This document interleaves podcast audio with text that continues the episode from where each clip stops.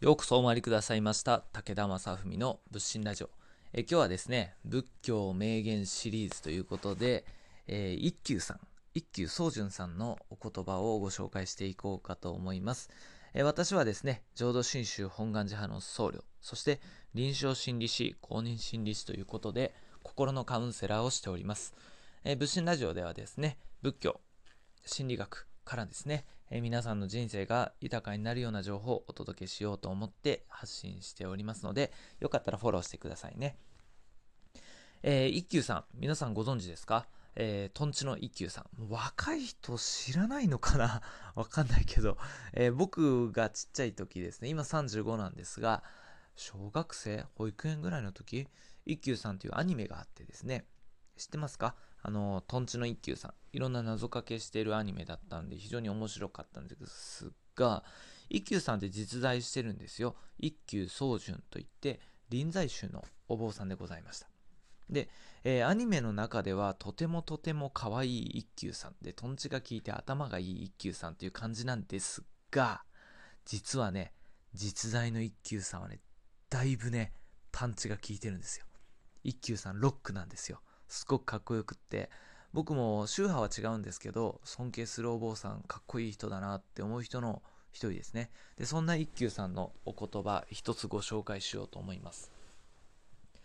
いずれの時か、夢のうちにあらざる。いずれの人か、骸骨にあらざるべし。いずれの時か夢のうちにあらざるというのは、どのような時が夢のうちにないえ夢でないようなものなんか、そんな瞬間なんかあるだろうか。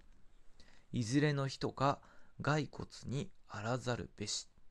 えー、どんな人であっても骸骨にならないという人はいないという言葉ですね。すごいでしょもう自分たちの時間っていうのはもう全部夢のようなものだと。えー、今現実だと思って見ている世界。それはもう一瞬一瞬移り変わっていくから夢なんだ。で、そしてみんなね、自分が生きてて、えー、存在してるっていうのは当たり前のような感じがするでしょう。もうそんなんじゃないと。もうみんな骸骨のようなもんだ。みんなどうせ骸骨になっちゃうんだよ。お前死ぬぜっていうのが、この一休さんのメッセージ。すごくないですか？ちょ、もう一回読みます。いずれの時か、夢のうちにあらざる。いずれの人か、骸骨にあらざるべし。というんですね。えー、一休さんの言葉でございます。えー、仏教では諸行無常という言い方もするんですが、私たちの生きている世界、私の存在自体というのはですね、一瞬一瞬で全て変化して、次の瞬間にはなくなってしまうのが当然だという考え方をするんですね。なので、明日があるから、明後日があるからというのは、実は仏教的ではない。もう今この瞬間が夢みたいなもの、今この瞬間が非常に儚いもの。で、そして、えー、みんながね、いろいろ悩んだりさ、あのー、こんなんやったら誰かがどう思うかなとか、えー、明日生きていくの大丈夫かしらって不安になるでしょ？もうそんなん言わないんですよ、一休さん。いやもうそんなもんじゃないと。お前はどうせ骸骨になるから、そんな細かいこと見るんじゃねえっていうのが一休さんの、えー、メッセージでございます。かっこよくないですか？で、えー、これね、実はね、心理学的な裏付けもあって、で、あのー、前にもちらっと言ったかな、あのー、人間がどうせ死ぬというようなことをですね、バスケットボールのコーチがほのめかすと、シュートの成功率が上がると。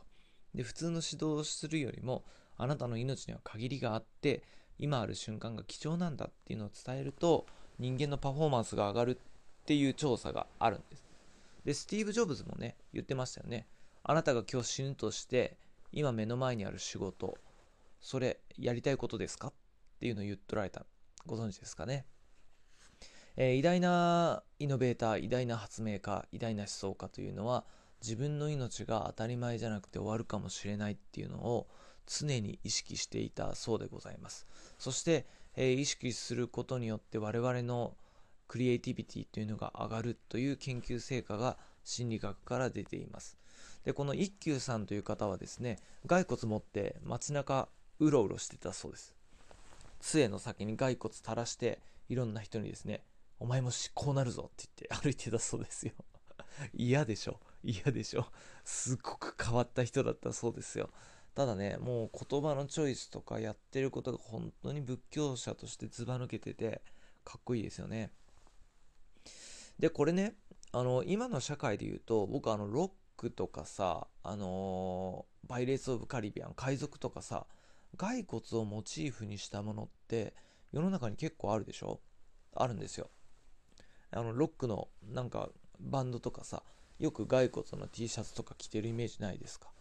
あのー、海賊の旗海賊旗というのは骸骨というのがねもう決まってるでしょ？でこれもちろんね怖いものを示して相手を威嚇するっていうものもあったとは思うんだけどでも要はこれどういうことかっていうと骸骨死を象徴するものっていうのが相手に突きつけるイメージっていうのはやっぱ強烈だったんだよね。でそれが海賊はそれを使って相手を威嚇してたしで今度ロックミュージシャンみたいな人たちっていうのは実はねメッセージすごく伝えてるんですよ、えー、この世なんかつまんねえみたいなさこの世なんかぶっ壊してやろうぜみたいなメッセージがロックにはよくあるんだけどこれ分かります？仏教なんですよ。諸行無常なんですよ。だから激しい音楽でなんかこう破壊的なイメージの曲とかっていっぱいあると思うんですけどこれね我々僧侶から見るとですねもう彼らはとても熱心な仏教徒に見えてくるわけです。彼らは音楽を通して諸行無常を伝えてるんだなっていうのをすごく感じさせるね。エピソードなんですよね。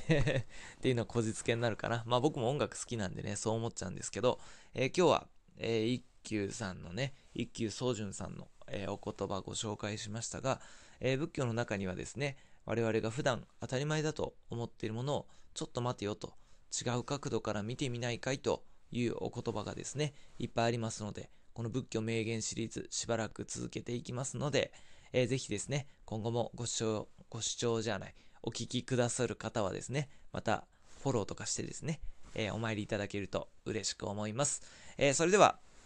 え最後までお聴きくださりありがとうございました。またのお参りをお待ちしております。